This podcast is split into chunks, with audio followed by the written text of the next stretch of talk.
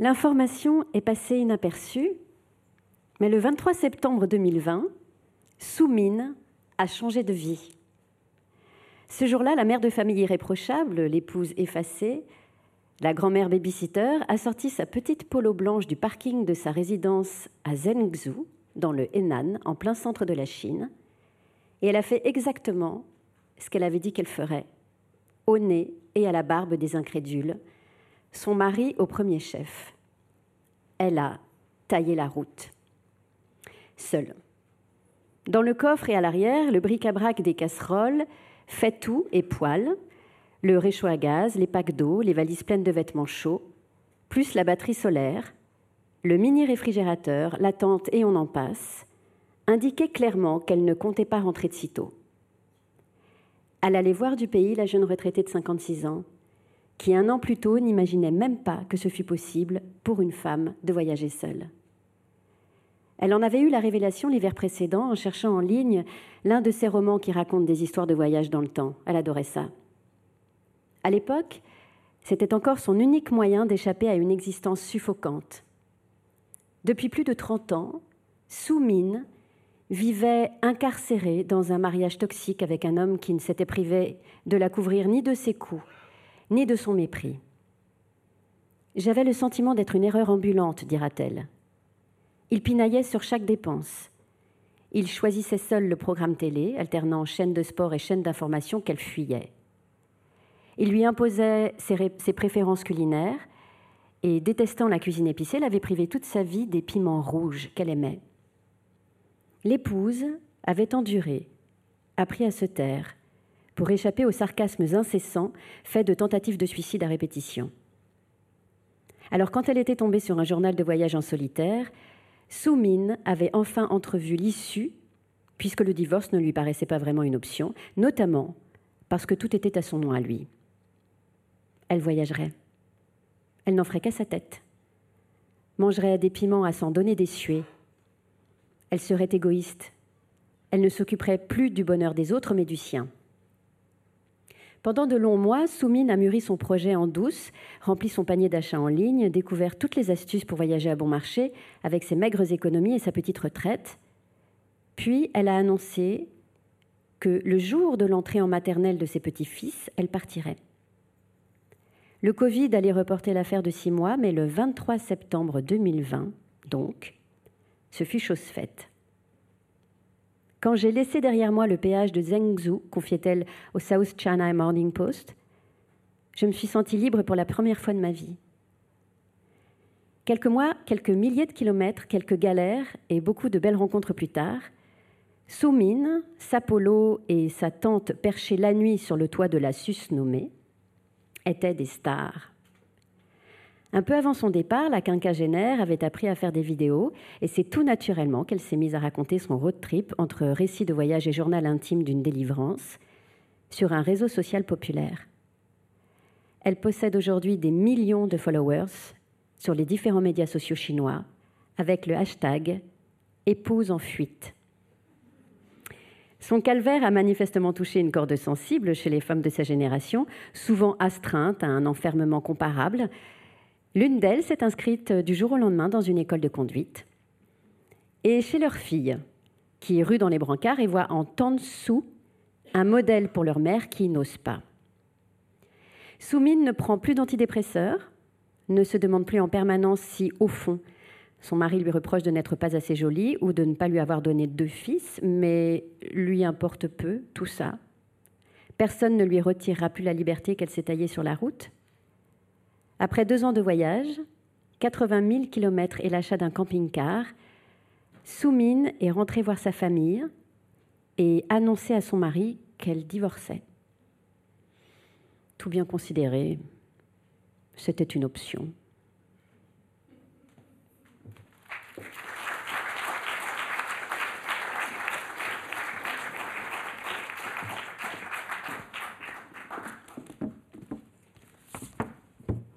Merci à Constance Dolé pour euh, donner voix euh, à ce livre dont nous allons parler euh, ce soir. Ces épopées minuscules, donc vous venez d'entendre l'épopée minuscule de, de Souming, qui fait un peu écho à celle plus spectaculaire et tragique de Thelma et Louise. il y a dans ce livre bien d'autres, bien d'autres figures, cette femme qui a été mère malgré elle, et cette jeune chinoise sauvée par la lecture, ou ce centenaire vaudois qui a construit une maison de 70 portes en hommage à la beauté du monde, ou ce balayeur qui a choisi de l'être parce que balayer, c'est penser, dit-il, euh, et tous ces récits de vie, ces objets et gestes du quotidien, euh, tous ces petits riens extraordinaires que sont l'histoire des poches et celle des bancs publics, celle des pique-niques, euh, ou celle des cartes postales, ou l'inventaire de tous les goûts qu'on a donnés aux chips britanniques. Je vous en lis quelques-uns quand même, parce que fromage oignon, Coca-Cola aux épices, vinaigre, poulet, truffes, gin au poivre rose, camembert rôti, poulet masala.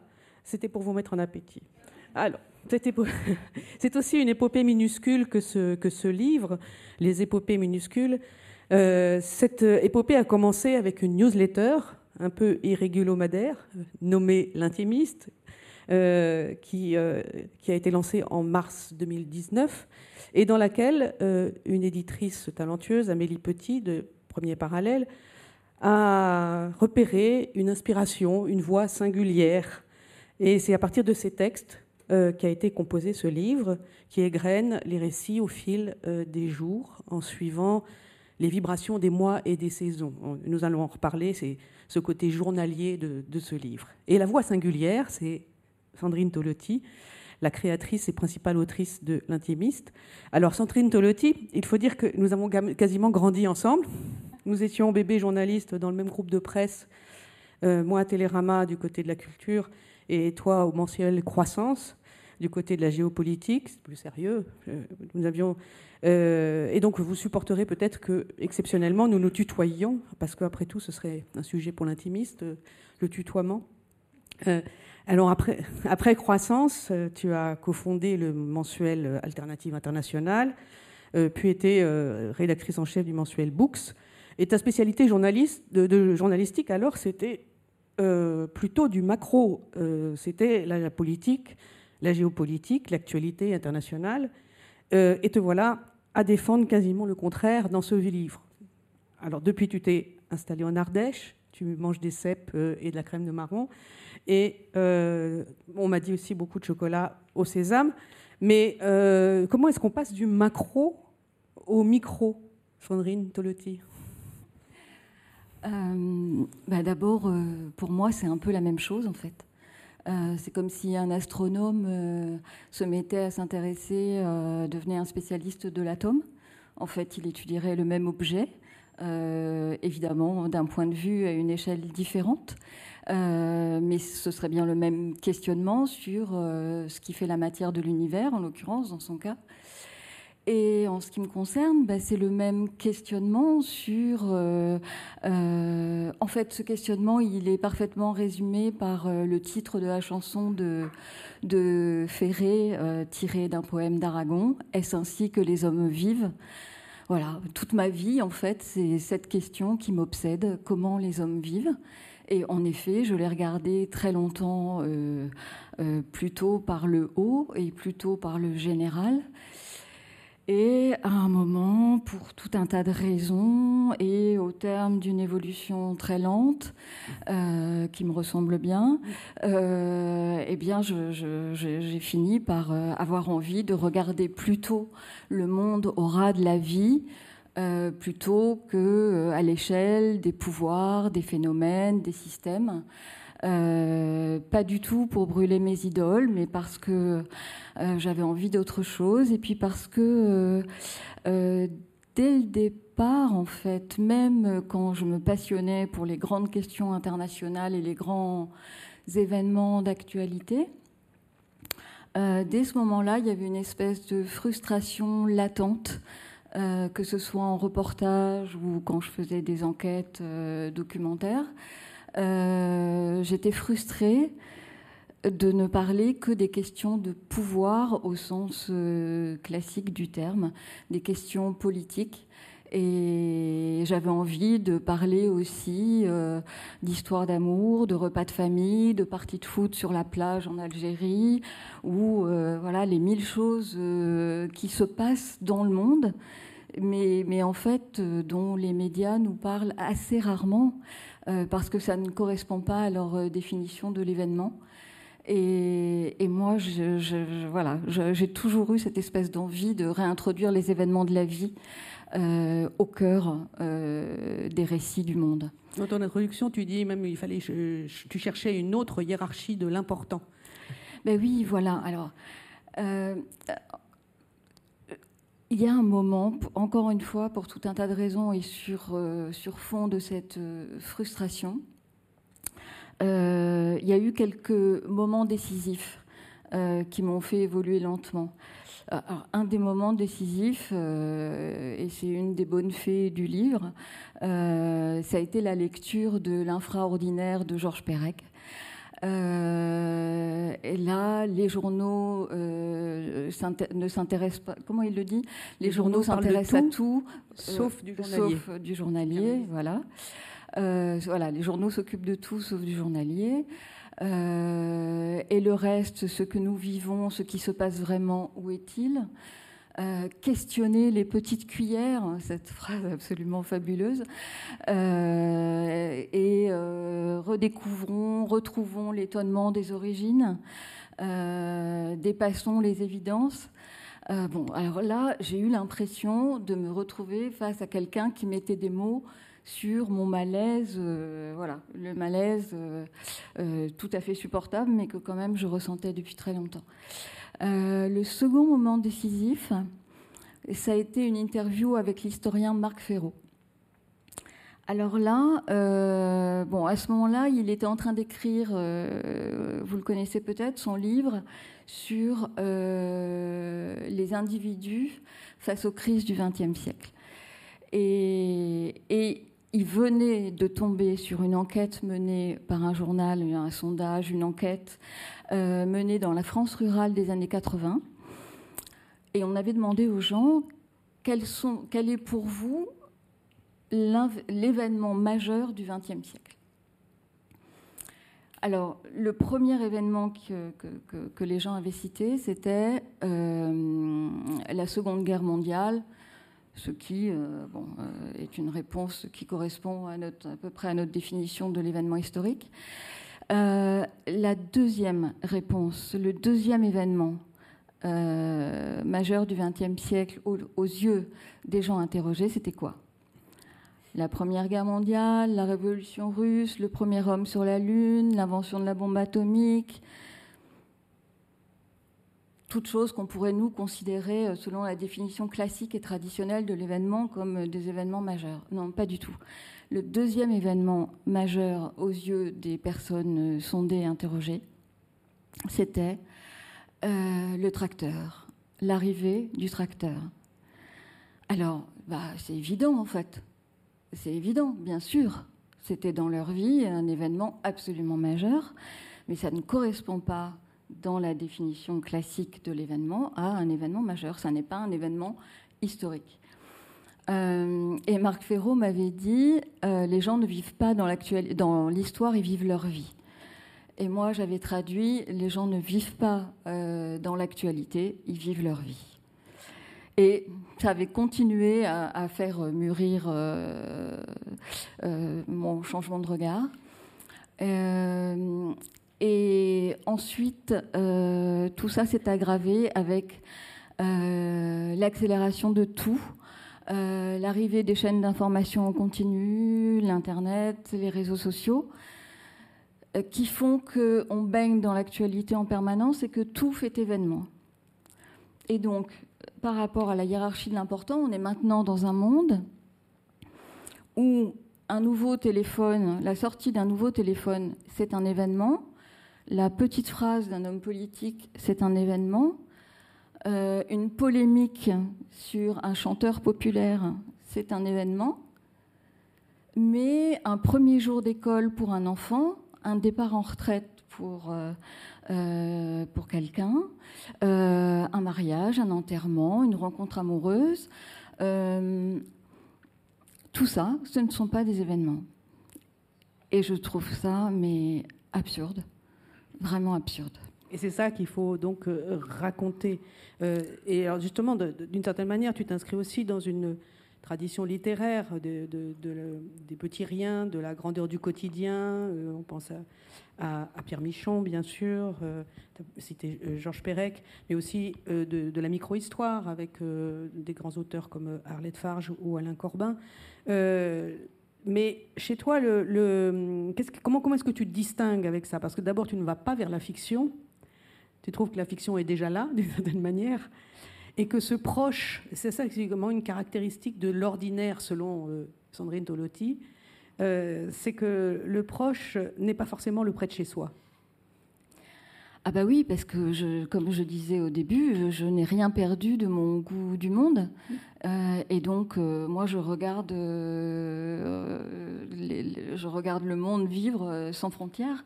Et donc, toutes les histoires potentiellement m'intéressent.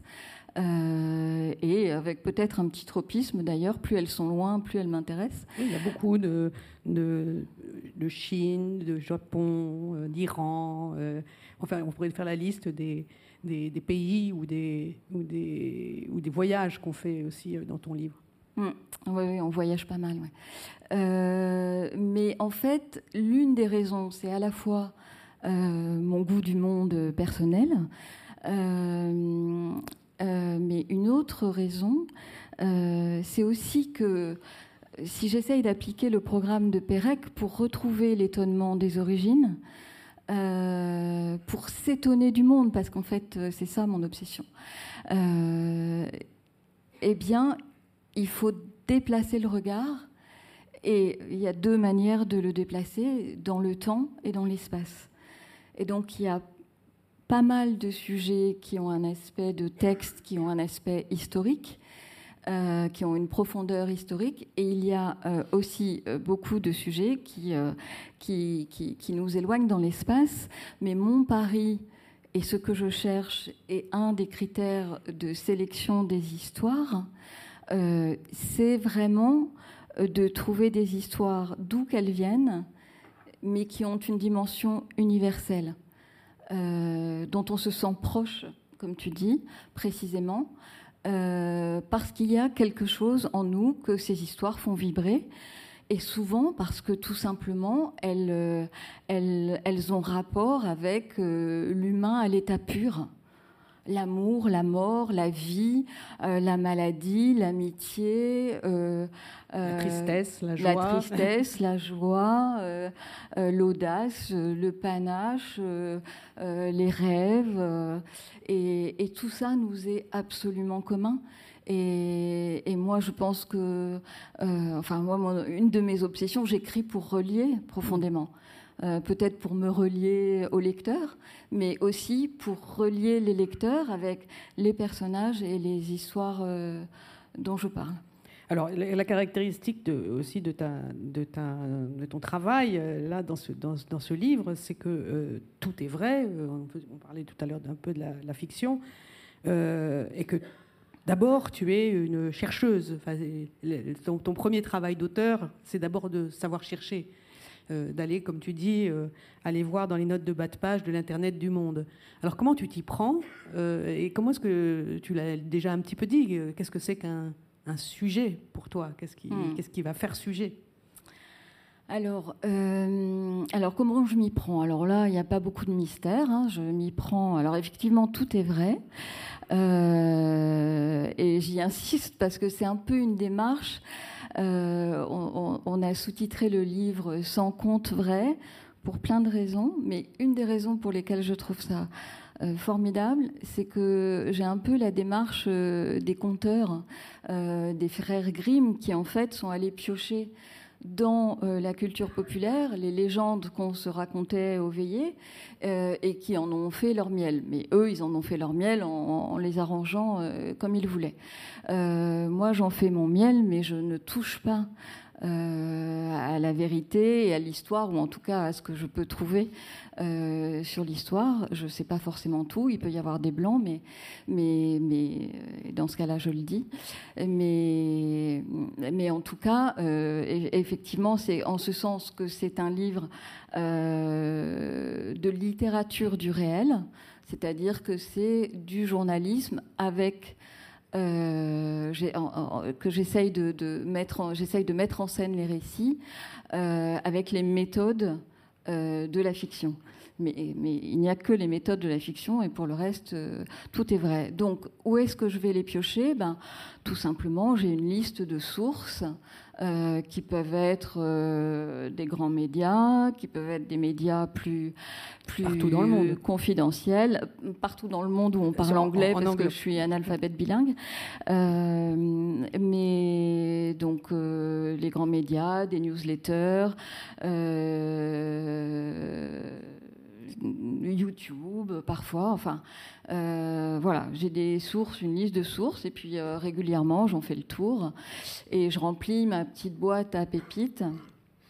Et puis, euh, et puis voilà, c'est mon matériau de base. Ça, c'est la, c'est la première méthode. Il y a une deuxième méthode qui est plus euh, baroque euh, et peut-être plus propre à, ma manière de travailler, pour le meilleur et pour le pire. C'est euh, je, me promène en fait. J'utilise l'Internet comme une espèce de jardin et je déambule dans ce jardin et je m'y perds. Euh, ça ne favorise pas la, rapidité d'exécution, euh, mais en revanche, euh, ça permet de, tomber dans le trou du terrier et de découvrir des choses qu'on ne cherchait pas, dont on s'étonne. et qui donne de nouveaux sujets. Et ça, cette méthode-là, qui passe plus par la sérendipité, c'est souvent une méthode en faisant mes recherches sur un sujet déjà choisi. Euh, en fait, eh ben, je, tire un fil, je trouve euh, quelque chose qui me, qui, me fascine, qui m'étonne, et, je me le mets de côté et je vais ensuite faire une autre recherche sur ce sujet-là. Donc euh, voilà un peu pour la méthode. J'ai pas répondu sur les Ton ami Pérec aimait beaucoup l'esprit d'escalier, qu'il l'esprit d'escalier. Peut-être on, va, on peut écouter Constance Dolé nous, nous lire une petite brassée de, de, ce que tu as pu glaner et qui sont présentent un peu comme des miscellanées. Si je peux juste euh, dire une chose, euh, ces miscellanées, c'est un peu euh, donc ça, c'est au milieu de, chaque chapitre est composé de trois parties. de trois textes, enfin de trois groupes de textes, et les miscellanées sont au milieu, et c'est un peu ce que les Japonais appellent le repos des baguettes. dans un, dans un, j'ai lu ça dans euh, chez Ryoko Sekiguchi, qui est une, auteure que vous connaissez peut-être, une, auteure et une critique gastronomique assez fabuleuse. Et, euh, et, voilà, et elle explique ça. Il y a le repos des baguettes au milieu des plats principaux, parfois, hein. euh, et ce sont des plats qui, dont, le goût est volontairement discret pour permettre aux pupilles, aux papilles de se, reposer pour goûter mieux le plat c'est une de, trou normand plus raffiné. Il était une fois une fillette assise sur un banc, éplorée. Un grand homme efflanqué qui portait un chapeau melon s'approcha et lui demanda la raison de ses larmes. Elle avait perdu sa poupée. L'homme immédiatement la rassura. Mais non, sa poupée n'était pas perdue. Elle était partie en voyage. Elle lui avait même envoyé une lettre il ne l'avait pas sur lui, mais pouvait la lui apporter le lendemain au même endroit si elle voulait. Ainsi fut fait. Chaque jour, l'homme boîte aux lettres donnait à la fillette des nouvelles. Sa poupée voulait changer d'air, mais elle aimait toujours. Au fil du temps, elle grandissait. Tant et si bien qu'au bout de quelques semaines, le jouet annonça son mariage et fit ses adieux définitifs à l'enfant, consolé de savoir son amie heureuse.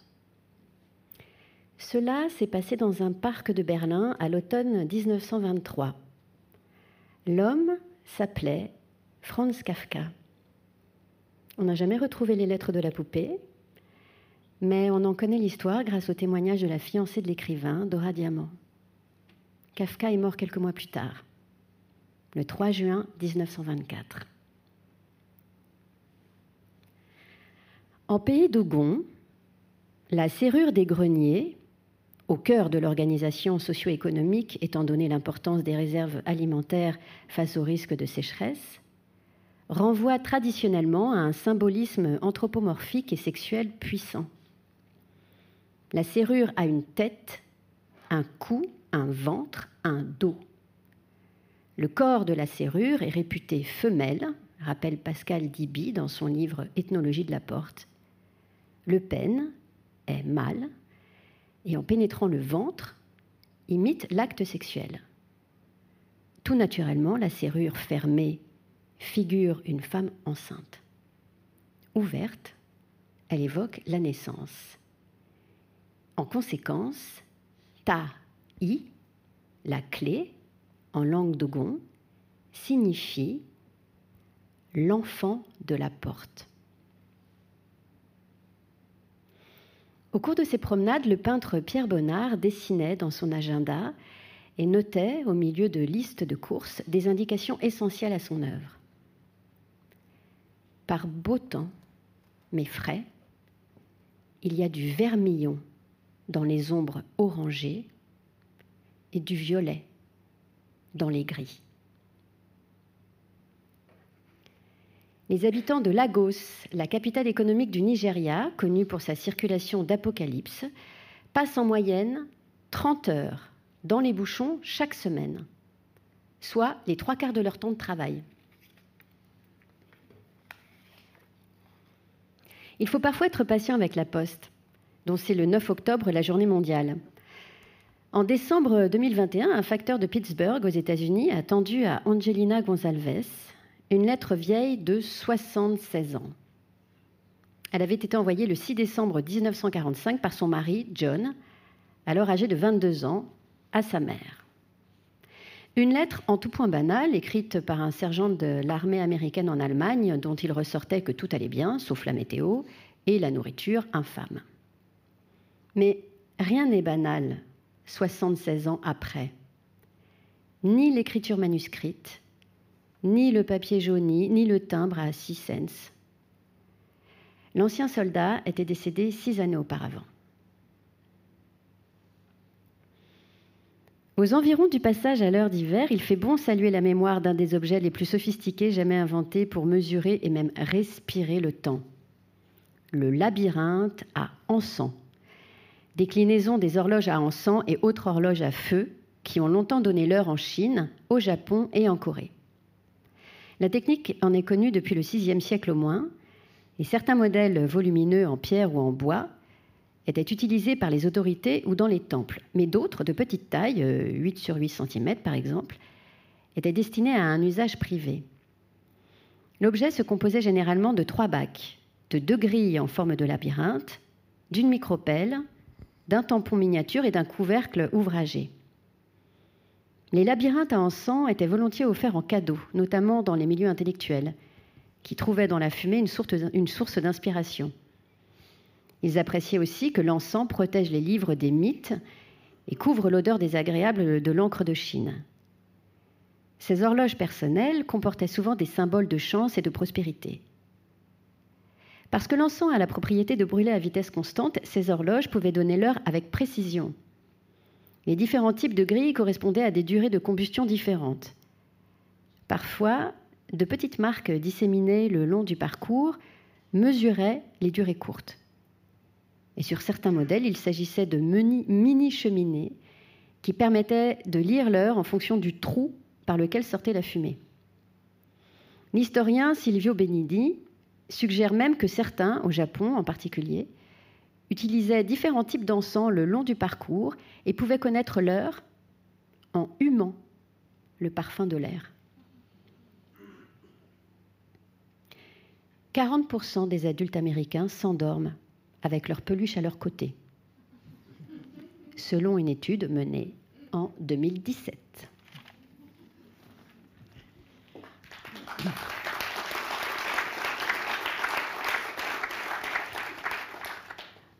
Alors, il y a aussi, on le sent dans, les miscellanées que vient de lire euh, Constance Dolé, euh, euh, quelque chose du temps qui passe.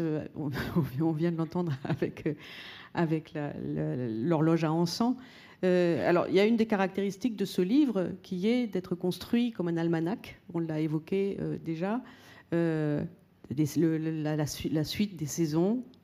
Et est-ce que tu peux nous expliquer comment tu l'as composé, comment tu as senti les, vibrer les histoires en fonction des vibrations, des saisons, des mois? Comment c'est venu cette histoire, cette idée-là?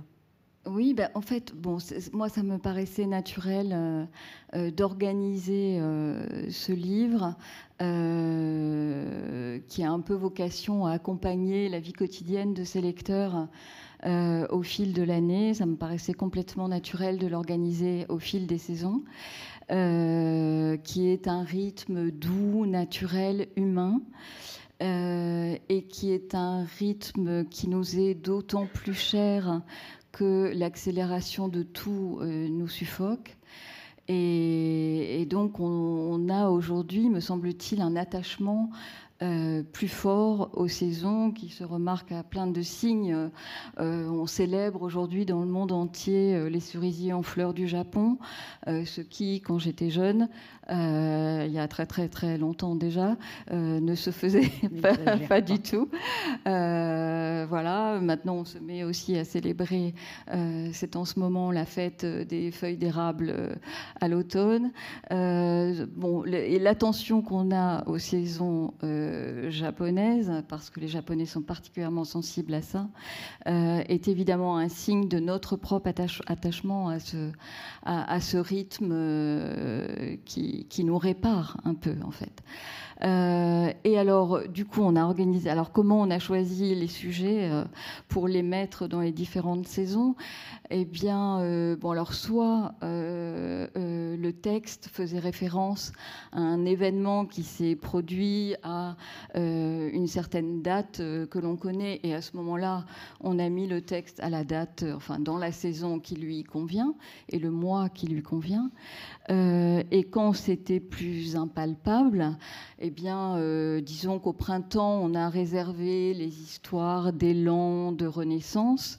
Euh, à l'été, on a réservé les histoires de contemplation, de récolte, euh, voilà, de chaleur. à l'automne, on a réservé les histoires de, de flamboiement, de projets, de plantation. Euh, et puis euh, à l'hiver, on a réservé les, les, histoires de, de contes, euh, véritablement, les histoires liées à l'attente, les histoires de fêtes et les histoires d'obscurité, parce qu'il y a aussi des histoires terribles dans ce livre.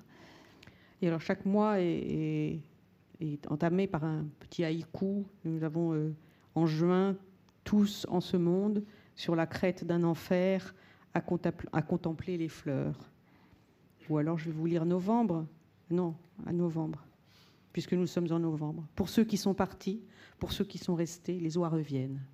Alors justement, puisque tu parlais de, de contes, il y a aussi une caractéristique euh, assez étonnante dans cette littérature du réel, c'est qu'elle fait place euh, euh, au merveilleux, au sens presque magique. Comment est-ce que tu t'expliques de, ce goût-là pour, la magie, pratiquement, la, merveille, qui n'est pas qu'une merveille d'enfance, qu'une merveille de conte, qui est euh, autre chose? Oui, bah, euh, tout simplement parce que, alors il y a évidemment il y a un double sens à merveilleux. Il y a le sens courant, enchanteur, voilà, qui existe aussi, je crois. Et puis il y a surtout ce sens euh, de merveilleux au sens original et étymologiquement euh, originel, étymologiquement parlant, euh, qui est véritablement le merveilleux, c'est ce qui sort de l'ordinaire.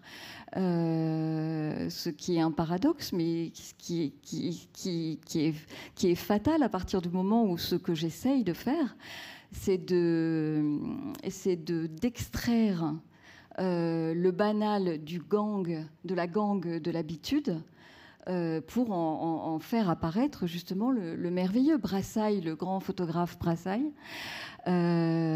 qui adorait le banal, il a fait notamment une photo historique d'une fourchette.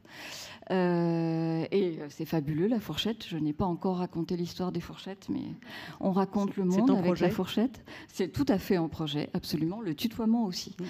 Euh, mais et Brassailles disait le, merveilleux, le, merveilleux euh, le, non, le banal, c'est le merveilleux déchu par l'habitude. Et, voilà, et c'est exactement ça. Donc quand on essaye de dire, OK, ça nous paraît banal, mais en fait, c'est quoi l'histoire derrière ce banal? Enlevons les évidences, enlevons les habitudes. Et, qu'est-ce qu'on voit? Eh bien, ce qu'on voit, c'est le merveilleux. Il y a par exemple un texte sur les vitrines, les vitrines des magasins.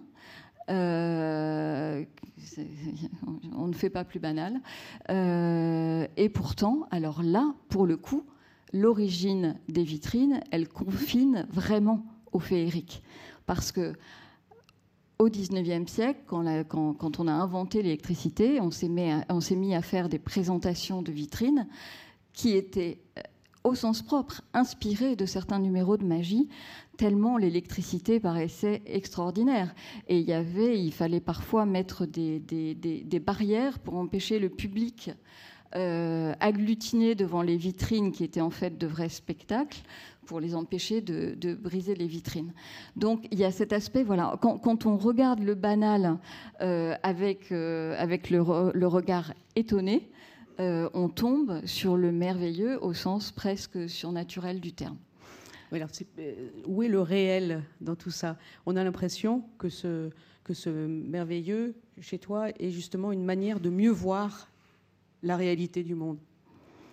Ah bah oui, ah oui, enfin, c'est-à-dire c'est c'est vraiment de le regarder autrement. Le réel, il est partout. C'est-à-dire que effectivement, toutes ces histoires sont vraies, tous les éléments qui sont dedans sont vrais. Je n'invente absolument rien. De toute façon, c'est pas une vertu, j'en suis incapable. Mais euh, et, donc euh, voilà, le, réel, il est partout. Vas-y, répète-moi ton question. Non, parce que... non, c'est parce que je pensais à, une chose que tu, que tu dis dans le livre, ou tu, me l'as dit, je ne sais plus, euh, que, le merveilleux, c'était, tu as dit ça, tu as dit, c'est l'endroit depuis lequel il est le plus facile de cultiver un enthousiasme, de vivre lucide. Oui, bah oui. Qu'est-ce que... tu veux dire par là? Bah. Euh, Enfin, une des raisons pour lesquelles euh, que je n'ai pas évoqué tout à l'heure euh, et pour lesquelles je, fais ce que je fais, euh, c'est aussi que j'ai je, suis traversée par une forme de désespoir du monde qui ne m'est, je suis sans doute pas la seule, surtout pas en ce moment. Et, et, et, qui chez moi se doublait d'un désespoir de l'intelligence du monde. Alors j'ai un peu honte de dire ça, euh, à vrai dire, parce que je continue d'espérer que j'ai tort. Mais, mais les années passant, j'ai passé une partie de ma vie à essayer de comprendre le monde, et c'est ça qui me passionnait. Et j'ai rencontré les plus grands chercheurs, j'ai interviewé les meilleurs experts, euh, voilà, et tout ça a été formidable. Et en fait, euh, on se rend compte que les meilleurs experts anticipent les crises, les problèmes, euh, préviennent sur attention, euh, et il se passe quoi? Les meilleurs experts disaient que l'occupation de l'Afghanistan, telle qu'elle était faite, allait ramener les talibans au pouvoir. Voilà. Les, meilleurs, les, meilleurs, experts nous prédisent depuis plus de 30 ans le réchauffement climatique. Voilà. Les meilleurs experts disaient au moment de la signature des accords d'Oslo que euh, ce, serait euh, voilà que ça ne réglerait pas la question israélo-palestinienne. Et donc, euh, il y a aussi un moment où, alors là, pour le coup, je ressentais un vrai hiatus entre ce que je faisais et, enfin, voilà, j'étais déconnectée du sens de ce que je faisais. Et donc ça, c'était plus vraiment supportable. Et donc, regarder le monde euh, par le quotidien banal et y retrouver une forme de merveilleux, y retrouver une forme de foi en l'humanité. Alors ça a l'air un peu naïf comme ça, et ça l'est sans doute, mais en tout cas, moi, j'avais besoin de ça. J'avais besoin de ça pour souffler et pour souffler sans me déconnecter de, mon goût du monde. Parce que sinon, la tentation, c'est le repli sur soi et l'indifférence. Et alors ça, pour moi, c'est tout à fait insupportable. Et, donc, j'ai voulu, euh, très euh, modestement, mais créer un lieu où on puisse regarder le monde sans désespérer euh, en permanence. Alors, sans non plus faire de l'irénisme, sans, euh, sans être dans, du journalisme de solution, pour lequel j'ai le plus grand respect, mais ça n'est pas du tout ma démarche. Euh, mais en revanche, euh, on, voilà, on y trouve, je crois, des raisons de ne pas désespérer, parce que le quotidien banal est, merveilleux. C'est ainsi que les hommes vivent. Mmh. du coup, pour aller du côté du merveilleux, nous allons écouter Constance Dolé euh, nous raconter des histoires de fantômes.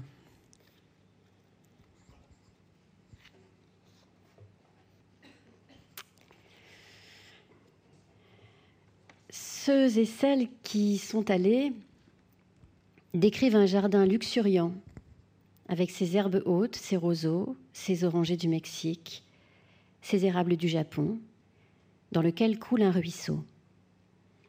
Il est perché sur une colline en surplomb du petit port japonais d'Otsushi. En contrebas, le Pacifique, à perte de vue. Ils et elles décrivent un endroit paisible malgré le passage de l'autoroute de Sonriku, tout proche. On voit l'accotement depuis un petit banc de bois installé à proximité de la cabine. Cette cabine, pour laquelle ils et elles ont fait le déplacement jusqu'à ce bourg du nord-est du Japon, célèbre pour son littoral dentelé et la beauté de ses baies, qui a perdu 10% de sa population lors du tsunami de 2011. 1063 vies. La ville a été détruite à 90%. C'est une cabine téléphonique à l'ancienne, avec des vitres à petits carreaux et un toit en accent circonflexe que le propriétaire des lieux a peint en blanc quand il l'a récupéré en 2010. Il voulait y installer un vieux téléphone à cadran en bakélite qui ne serait raccordé à rien. Rien. Sauf l'âme de son cousin et ami récemment décédé d'un cancer, avec lequel il voulait poursuivre la conversation. À la chaîne japonaise de télévision NHK, Itaru Sasaki a expliqué comme mes pensées ne pouvaient pas être transmises par une ligne normale, je voulais qu'elles soient portées par le vent. Il a baptisé l'objet Kaze no Denwa, le téléphone du vent. Trois mois plus tard, quand la vague a dévasté la ville et la vie, les habitants d'Otsushi ont grimpé sur les hauteurs pour se mettre à l'abri et découvert la cabine. Itaru Sasaki a commencé de voir certaines personnes parler au téléphone le soir. Et puis cela n'a plus cessé. À ce jour, plus de 30 000 visiteurs sont allés parler avec leurs morts du haut de ce jardin, pour prendre des nouvelles, pour en donner, ou pour délivrer un dernier message composé des mots qu'on aurait voulu prononcer avant, mais qu'on a tu, parce qu'on n'a pas su, ou parce qu'on n'a pas pu. Une femme. Maman, est-ce que tu prends soin de toi? Que fais-tu? Un vieil homme à son épouse. Il fait froid aujourd'hui, mais tu n'as pas froid là où tu es, j'espère. Reviens bientôt, tout le monde t'attend. Je vais construire une maison au même endroit pour nous. Mange, sois vivante, quelque part, n'importe où. Je suis si seule. Un père à son fils. Cela fait déjà cinq ans depuis la catastrophe. Si cet appel te parvient, écoute-nous. Parfois, je ne sais pas pourquoi je vis. Laisse-moi t'entendre dire Papa. Une fillette. Papa, je suis tellement désolée d'avoir dit que tu sentais mauvais la dernière fois que nous sommes allés au bain public. Tu te rappelles, tu m'avais promis de m'acheter un violon, mais je n'ai jamais eu le violon. À la place, j'ai commencé le tennis, je suis vraiment nulle. Mais j'espère devenir meilleure. Encourage-moi. Au revoir. Tous savent que le téléphone n'est pas branché, mais tous décrochent le combiné avant de parler. La plupart composent un numéro et espèrent que par quelques moyens mystérieux et merveilleux, le message parviendra aux disparus. Tous trouvent là une forme de réconfort singulier. Peut-être parce qu'ils instaurent pour communiquer avec les morts un espace plus profane, plus personnel et plus matériel qu'un sanctuaire, mais aussi un espace plus spirituel, plus poétique, plus extraordinaire que l'environnement quotidien. Le casino d'Enois semble installé à la frontière du normal et de l'anormal, celle sans doute où il est plus facile pour beaucoup de nourrir les illusions bénies qui nous font vivre, comme l'écrivait Virginia Woolf. Au point de tenir une véritable conversation avec le ou la défunte La jeune auteure américaine Tessa Fontaine, qui a écrit un reportage dans la revue littéraire de Believer, pose la question à Itaru Sasaki. Il lui raconte alors l'histoire de ce vieux monsieur qui avait perdu sa femme pendant le tsunami. Il avait longtemps hésité à décrocher, mais était devenu ensuite un vrai moulin à paroles. Il parlait, parlait, il faisait des signes de tête comme s'il pouvait entendre la réponse. Il se taisait, opinait, riait ou se moquait. Il ne parlait pas tout seul. Il tenait une conversation. Après quoi, le vieil homme avait confié qu'il discutait avec sa femme. Elle le tannait à propos de tout ce qu'il fallait faire dans la maison et déverser sous forme de larmes un océan de chagrin. Le désir de faire revenir les disparus est l'une des réactions les plus irrésistibles des endeuillés, surtout en cas de mort soudaine. L'auteure américaine Joan Didion en témoigne dans L'année de la pensée magique, le livre qu'elle a consacré aux mois qui ont suivi la mort successivement de son mari et de sa fille. Bien sûr, je savais que John était mort. Pourtant, je n'étais pas du tout prête à accepter que cet événement fût définitif. En un sens, je croyais que ce qui était arrivé pouvait être inversé. Et s'il avait été enterré vivant Ce doute lancinant ne la quitte pas et la saisit au creux de l'anodin. Au bout de quelques semaines, elle commence à trier les vêtements pour les donner. Quelques semaines après, elle s'y remet. Pas encore les costumes. Mais le reste des chaussures, oui, ça devrait aller. En fait, non. Elle s'arrête au seuil de la pièce, ses sacs au bout des bras. Je ne pouvais pas donner le reste de ses chaussures. Je suis demeurée là un moment, puis j'ai compris pourquoi. Il aurait besoin de chaussures s'il revenait. Nous connaissons tous des éruptions de pensée magique, mais en parlons peu, surtout au pays de Descartes où la superstition est une maladie honteuse. Puis vint le dernier coronavirus. Et le désir de faire revenir les défunts s'est fait plus irrésistible encore l'épidémie n'a pas seulement donné la mort. Les mesures prises pour l'endiguer ont aussi mutilé les rituels qui l'accompagnaient et permettaient de l'amadouer un peu. En interdisant de partager les derniers, moments d'un malade pour se quitter aussi doucement que possible, en empêchant de tenir ensuite des funérailles dignes de ce nom et du souvenir de l'être aimé. Le résultat ne s'est pas fait attendre. L'anthropologue Philippe Charlier, auteur d'Autopsie des fantômes, discerne une résurgence du spiritisme au Brésil, où il s'agit quasiment d'une religion d'État. Beaucoup de gens le pratiquent, et plus encore en période de cataclysme. En ce moment, nous assistons à une recrudescence du phénomène qui vient combler une attente. Nous sommes mis face à la réalité des morts, mais sans pouvoir assister aux funérailles. On ne peut voir le défunt au moment de la mise en bière et s'assurer que la mort est réelle, palpable. Nous sommes dans un entre-deux, un monde devenu une sorte de purgatoire. Comme à Otsushi, beaucoup veulent faire des adieux, s'assurer que leur proche est en paix et pour tout dire, lui demander le droit de continuer à vivre. C'est vrai au Brésil, c'est vrai à New York. À partir du printemps 2020, les médiums de la ville ont vu affluer de nouveaux clients. À Staten Island, Sophie Marotta a reçu une veuve un mois après le décès de son mari dû à une infection au coronavirus.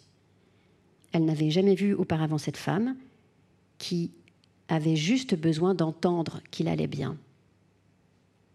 Parfois, la démarche puise dans des couches plus enfouies de la perte. Une soignante est venue consulter au moment même où elle faisait face quotidiennement au décès de nombreux patients, pour entrer en contact avec ses proches disparus depuis plusieurs années, son fils, son père, son frère. Elle avait besoin qu'il lui envoie des messages positifs, des messages d'espoir. L'épidémie n'a pas seulement donné la mort, elle a aussi chamboulé tous les repères quotidiens et l'imaginaire social en favorisant l'injonction à devenir ce que tu es sous prétexte d'opportunités prétendument offertes par le bouleversement du monde. Parfois, pareil discours a pu être insupportable. Infirmier et médium, Michael Diamond raconte le désarroi d'une femme qui a perdu son mari atteint d'un cancer en février 2020. Ce n'est pas qu'elle n'ait pas pu lui dire adieu ni organiser des funérailles. Ce que son droit de vivre le deuil en flageolant lui a été retiré par une certaine conception du bien-vivre épidémique.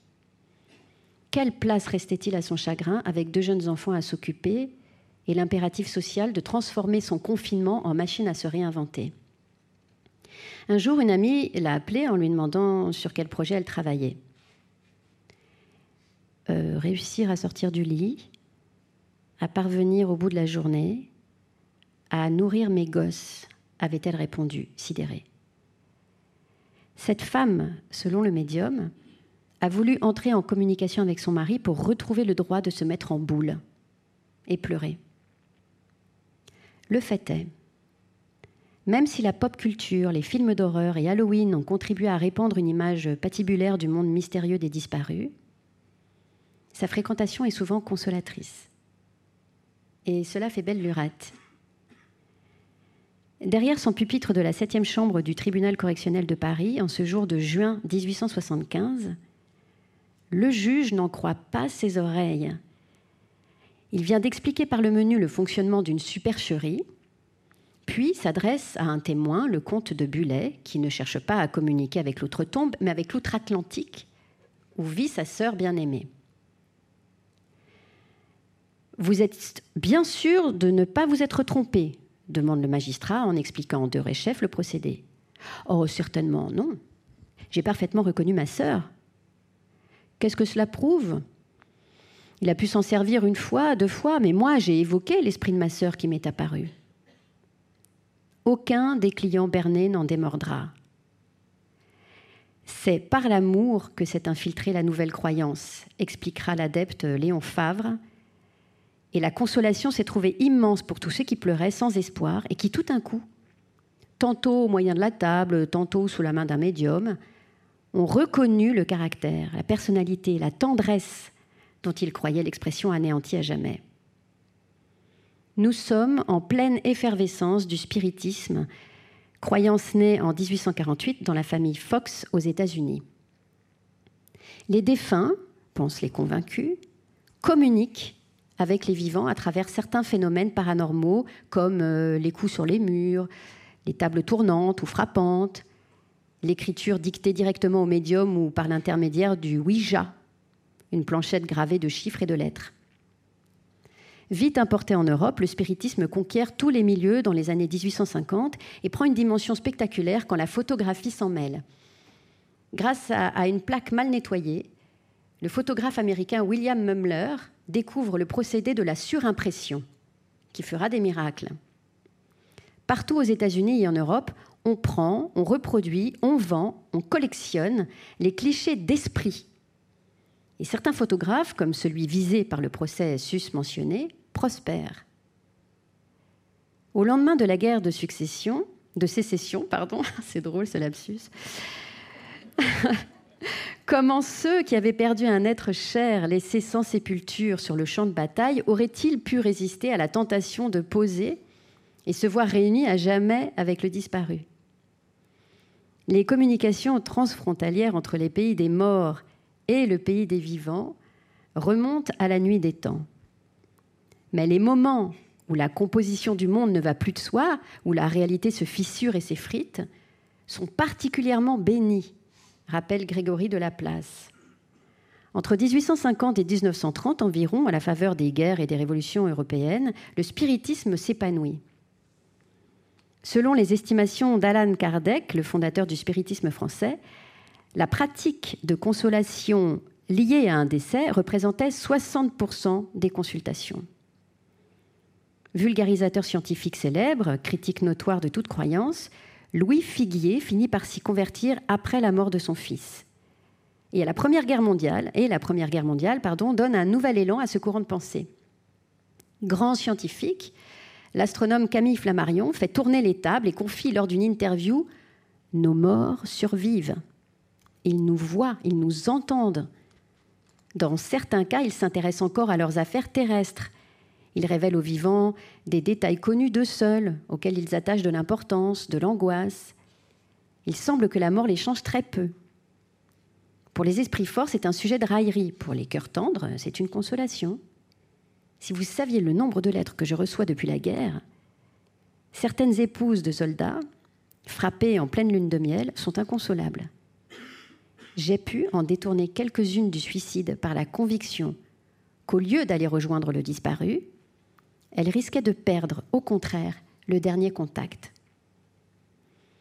Un siècle plus tard, au Japon, le même type de cause produira le même type d'effet. C'était aussi une question de salubrité publique. Peu de frontières sont aussi poreuses que celles qui séparent, dans la culture japonaise, le monde des morts et celui des vivants. Les esprits sont omniprésents dans le folklore. Et le culte des ancêtres, la véritable religion du pays, multiplie les occasions d'entrer en contact. Par le biais de l'autel, présent dans chaque logement, et des tablettes mortuaires qui symbolisent le lien avec les disparus, ou par le biais de fêtes comme celle d'Aubonne, un banquet donné en l'honneur des âmes défuntes, invités à revenir festoyer une fois l'an en famille. Au Japon, la mort est davantage une variante qu'une antithèse de la vie. Il est donc essentiel de quitter proprement et honorer comme il le mérite ses disparus. Quand un être meurt violemment ou prématurément, dans la colère ou l'angoisse, il se transforme en gaki, fantôme affamé qui erre entre les mondes. En revanche, Correctement enterré et honoré, il peut gagner l'autre rive, et de là protéger les vivants. Le tsunami n'a pas seulement provoqué 18 000 morts violentes, il a aussi détruit un nombre incalculable d'hôtels, englouti les tablettes mémorielles, emporté les caveaux, éparpillé les restes des défunts, anéanti les temples et avec eux les registres contenant les noms des ancêtres sur des générations et des générations sans compter le tourment infligé aux morts, dont tous les descendants ont été emportés par la catastrophe, désormais incapables de trouver la paix dans l'au-delà, faute de familles vivantes pour les célébrer encore. Arriva ce qui devait arriver. C'est une caserne de pompiers qui reçoit des appels de plusieurs maisons situées dans une zone totalement détruite. On exorcisera les lieux, les appels cesseront. C'est une famille qui dit avoir reçu la visite du spectre d'une vieille amie venue prendre un thé. Nous n'avons pas eu le courage de lui dire qu'elle était morte. C'est un chauffeur de taxi qui raconte avoir pris en charge un passager au visage triste, désireux de se rendre à une adresse qui n'existait plus. À mi-parcours, le chauffeur s'aperçoit en regardant dans son rétroviseur que le siège est vide. Mais il poursuit. Il s'arrête devant les fondations de la maison disparue et ouvre poliment la porte pour permettre au passager invisible de regagner son ancien foyer. Une armée de revenants envahit la région sinistrée. À la maison, dans les entreprises et les lieux publics, sur les plages et dans les villes en ruine. Nous le savons notamment grâce aux témoignages recueillis par les prêtres bouddhistes qui organisèrent des cafés des moines en confiance, autour d'une tasse de thé, les habitants racontent avoir vu les spectres d'inconnus, d'amis, de voisins ou de chers disparus. Des anthropologues, des sociologues, des journalistes consacrent des thèses et des livres entiers au phénomène. Fabuleuse étrangeté de la société japonaise, au sens où la présence des esprits dans la vie y est officielle. Peut-être. Pour le reste, certainement pas. Selon une étude réalisée en 2019 par l'Institut YouGov, 32% des Français, 39% des femmes, 43% des 18-24 ans croient aux fantômes. Comme 45% des Américains, selon une autre étude du même institut, et 52% des Britanniques, selon une enquête un peu plus ancienne faite en 2013. En Occident non plus, les morts ne partent pas toujours bien loin. Et le quotidien confiné a fait sortir de nombreux esprits de leur tanière, si l'on en croit une enquête étonnante publiée par le New York Times. Il y est question d'un store intérieur qui se met à battre la chamane sans raison, façon tremblement de terre, sans tremblement de terre, le store d'à côté ne bougeant pas d'un pouce, lui. D'un petit farceur invisible qui prend un malin plaisir à fermer le robinet d'eau chaude quand un certain occupant de l'appartement prend sa douche. D'un autre, plus maternant, qui replace gentiment la couverture sur les pieds à l'air euh, au milieu de la nuit, d'objets disparus qui réapparaissent sur la table de chevet sans aucune explication, de pas que l'on entend distinctement au-dessus de sa tête quand personne n'habite au-dessus de sa tête, de lampes qui s'allument toutes seules et d'apparitions évidemment. Ceux et celles qui vivent et racontent ces expériences ont entre 25 et 40 ans, sont informaticiens, avocates, comptables, enseignantes, et convaincu d'avoir un colocataire impalpable. Qui les intrigue toujours, les agace parfois, mais jamais ne les effraie. Tous probablement seraient d'accord avec l'écrivain Romain Gary. La réalité, il n'y a pas plus effrayant comme hallucination. Merci Constant Gollet. La réalité, il n'y a pas plus effrayant comme hallucination, ça pourrait être un peu ton, ton credo. Ah mais ça l'est. Ah oui, c'est exactement ça. Absolument. Et alors, on ne peut pas se, quitter ce livre, ni se quitter, euh, sans parler aussi de l'image. Euh, le livre est, illustré extrêmement finement. Vous, vous, voulez vous montrer euh, ces, ces dessins. Et peut-être, Sandrine, tu peux dire que voilà, ces dessins-là ne sont pas que pour faire joli. Non, non, ils sont aussi pour faire joli, mais pas que. C'est-à-dire qu'on a demandé à une jeune illustratrice euh, assez fabuleuse qui s'appelle Laura Frances. Laura Frances, que, que, je, suis ravie d'accueillir. Je vous demande d'applaudir parce que vous voyez.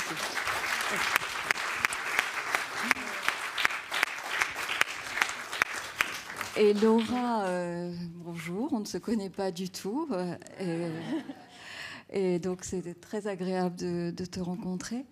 Et elle a eu un talent fou justement à la lisière du réel et du surnaturel. Elle a su dessiner euh, des illustrations associées à certains textes, euh, justement sur cette frontière-là, euh, avec voilà, beaucoup d'élégance, de finesse, d'espièglerie parfois. Voilà, je te laisse la parole. Merci beaucoup en tout cas. merci à toi. Bonjour à tous, c'est une grande salle. Bah, moi, je suis très heureuse d'avoir illustré ce livre car il résonne beaucoup en des réflexions que j'avais déjà finalement sur euh, le fait que le, quotidien qui nous entoure, euh, dans sa banalité, est déjà merveilleux. Et dans mes illustrations, j'ai essayé de, tirer l'attention sur ce principe-ci en faisant se côtoyer des éléments qui, qui souvent ne voisinent pas, comme euh, la neige et le tournesol, comme des jeux d'échelle, un peu joués du surnaturel, pour nous amener encore dans une autre réflexion. Il y a un de mes dessins qui en parle bien, je ne sais pas s'il va être projeté, c'est un texte qui parle d'une d'une vieille dame atteinte d'Alzheimer qui oubliait tout et sa fille lui rendait visite régulièrement et elle voyait donc sa, mère euh, partir. Et un jour, sa mère lui dit Pour mon anniversaire, amène-moi un, collier de perles. Donc ça, la fille, surprise par cet élan de lucidité soudain, euh, lui amène un collier de perles. Et là, en égrénant les perles, la mère se rappelle de, euh, de plein de choses de sa vie elle euh, cite des tableaux où figurent des colliers de perles. Et dans mon dessin, j'ai voilà, représenté une huître perlière avec cette fameuse boule de voyante. Finalement, la perle devient une boule de voyante, et c'est pour montrer que même dans l'insignifiant, dans, dans, la perle d'une huître, on peut finalement figurer des grandes choses, à l'instar d'une boule de voyante. Et voilà, dans mes illustrations, ça a été un peu ce jeu-ci de ramener le petit, le grand, le familier et le lointain. Et j'ai eu beaucoup plaisir à, se plonger dans plein d'imaginaires différents que, bah, que tu as su trouver dans, dans le, monde qui nous entoure. Merci Laura. Merci beaucoup Laura. Et il me reste, euh, eh bien, chère, euh, chère Sandrine, finalement, ça, s'est bien passé. Je, je... ça, c'est un coup bas que seule une vraie amie peut faire. il nous reste à vous encourager à vous procurer euh, ce livre pour une somme modique. Euh, Sandrine, il, est, il, va être disponible dans le, non, dans le hall, par là, euh, où Sandrine vous peut le dédicacer. et puis aussi de vous abonner dès sa reprise à la newsletter de l'intimiste qu'on trouve sur tous les bons réseaux sociaux et qui a plein de projets avec bientôt, bientôt un site qui va sortir tout neuf et peut-être bien d'autres livres je te ah souhaite. Bah oui, je pense que ça, ça fait partie de nos rêves les plus fous. Euh, je voulais juste terminer en fait en remerciant parce que je, je dédie euh, mes textes aux anonymes. Euh, j'essaye de faire sortir de l'anonymat les, les, les, les, vies ordinaires et, les, et les, la vie et les vies ordinaires et les anonymes, de leur prêter une attention particulière. alors, les, gens ordinaires ne sont pas du tout ordinaires. Et donc, euh, je voudrais remercier euh, infiniment euh, les anonymes de ce livre, puisqu'il y a plein de gens qui contribuent à faire un livre et qui ne sont pas sur la couverture. alors, d'abord, évidemment, ma géniale éditrice qui s'appelle Amélie Petit, qui a créé la tout aussi géniale maison d'édition Premier Parallèle. Euh, un immense merci et merci aussi à Maya Palma pour le graphisme très élégant, euh, voilà, euh, comme un maquillage réussi. ça, ne crie pas, c'est très calme, mais c'est très élégant et c'est très beau. Et je voudrais aussi remercier Céline Jézéquel qui, euh, j'espère que j'ai pas écorché le nom, euh, qui a mis en page euh, ce texte. Alors vraiment, je tiens vraiment à la remercier parce que la fin du livre a été un peu rock'n'roll et elle a centralisé les corrections qui lui arrivaient de partout, d'Amélie, de moi, de la correctrice. Et elle n'a pas fait une erreur dans l'intégration des corrections, mais pas une. Et je vous assure, je suis quand même euh, à mes heures perdues euh, assez emmerdante. Et, donc ça, j'avais jamais vu. Euh, donc un immense merci. et un immense merci à la correctrice Marie-Hélène Chauveau, euh, avec qui je n'ai eu d'échange qu'à distance, mais qui m'a posé, des, qui a d'abord rattrapé un nombre de bêtises assez phénoménal, et, euh, et, qui m'a posé des questions géniales, qui m'ont fait rire, qui m'ont fait m'interroger, et qui ont évidemment beaucoup contribué à améliorer le livre. Voilà, et j'espère que je n'ai rien oublié. Et merci à vous. Il y aura des suites. Merci à tous.